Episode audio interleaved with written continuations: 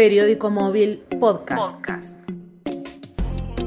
Pandemia, economía y protesta. 13 de septiembre de 2020.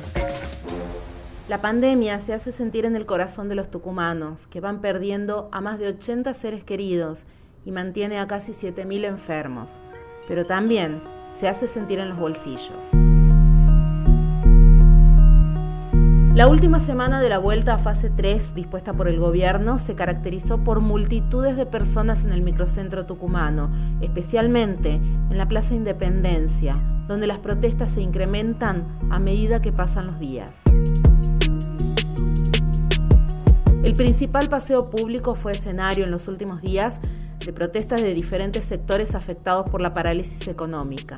A una densa marcha de Huatre en reclamo por la actualización de los planes intercosecha le siguieron manifestaciones de los disidentes de la Unión Tranviarios Automotor, UTA, que mantuvo a la provincia sin colectivos durante más de dos semanas por el retraso de dos meses y medio en el pago de sus salarios. Esta crisis es producto de la caída de corte de boletos y la disposición que impide llenar las unidades de pasajeros por el distanciamiento social. También protestaron maestros y maestras jardineras que desde el inicio de la pandemia no tienen ingresos. Trabajadores judiciales realizaron una caravana en apoyo al juez Enrique Pedicone, que denunció al vocal de la Corte Suprema de Justicia Daniel Leiva por tráfico de influencias. En tribunales, retirados de la policía reclamaron por sus saberes y víctimas de la impunidad pidieron justicia por Franco Sosa, joven asesinado por defender a su amiga de un femicidio.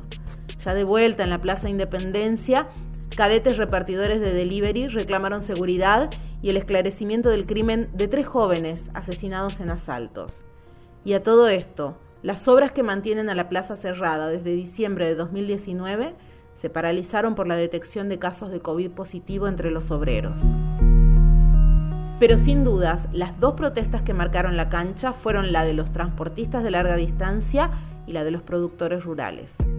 Los choferes y dueños de micros de turismo se asentaron durante cinco días frente a la Casa de Gobierno y se quedaron a dormir adentro de los colectivos. Reclamaban un subsidio de unos 50 mil pesos por unidad para mantener los puestos de trabajo de uno de los sectores más afectados por la pandemia no tenemos con qué pagarle al, personal, no tenemos con qué vivir nosotros.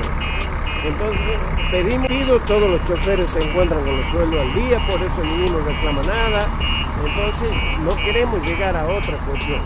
Este es un reclamo tanto empresario como de los trabajadores, es de conjunto. Es en conjunto porque los empleados nos apoyan a los empresarios porque están conformes con nosotros. El lunes llegaron a un acuerdo con el gobierno. Retiraron las unidades y accedieron a un cuarto intermedio de 10 días, tras los cuales aseguraron volverán si el subsidio no aparece.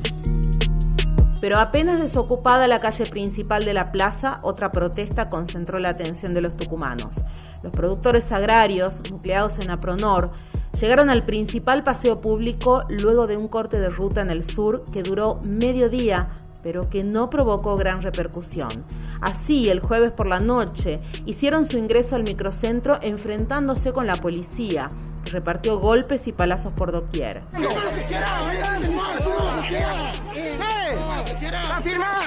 Finalmente ganaron y colocaron sus trailers y camionetas frente al histórico edificio en un acampe que recordaba a aquel durísimo que protagonizaron durante más de dos semanas en 2015. El reclamo es poder circular hacia las provincias vecinas. Aseguran que se necesita el paso de ingenieros, veterinarios y demás profesionales para cuidar la producción agrícola que poseen fuera de Tucumán.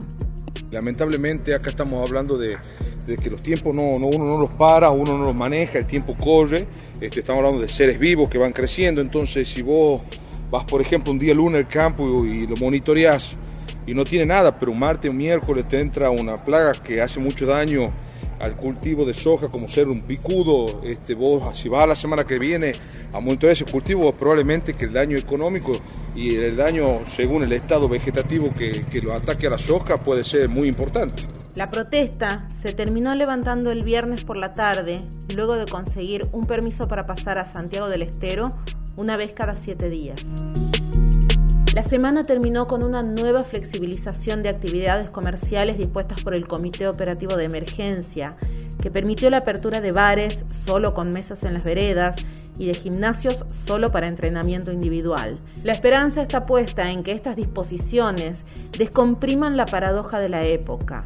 El virus genera la necesidad de aislamiento. El aislamiento paraliza la economía y esa parálisis genera protestas que rompen la distancia social y estimulan la propagación de la enfermedad.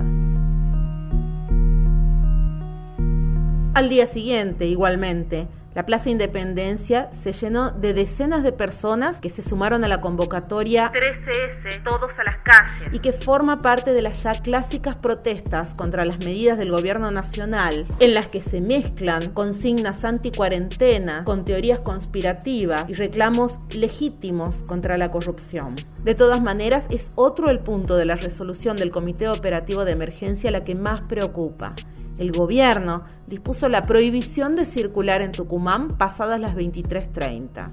Hasta las 7 de la mañana, es decir, que en, esa franja horaria no puede haber circulación de personas salvo aquellos trabajadores esenciales o trabajadores de actividades habilitadas por el COE y eh, eh, que deban prestar funciones en esa franja horaria. En una provincia conocida a nivel nacional por la brutalidad policial incrementada desde el inicio de la pandemia, la vigilancia de esa disposición, parecida a la de un toque de queda, preocupa y mucho a varios sectores de la sociedad. Han encontrado un cuerpo.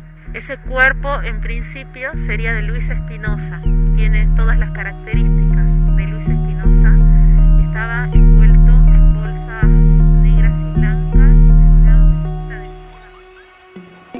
Periódico móvil podcast. podcast.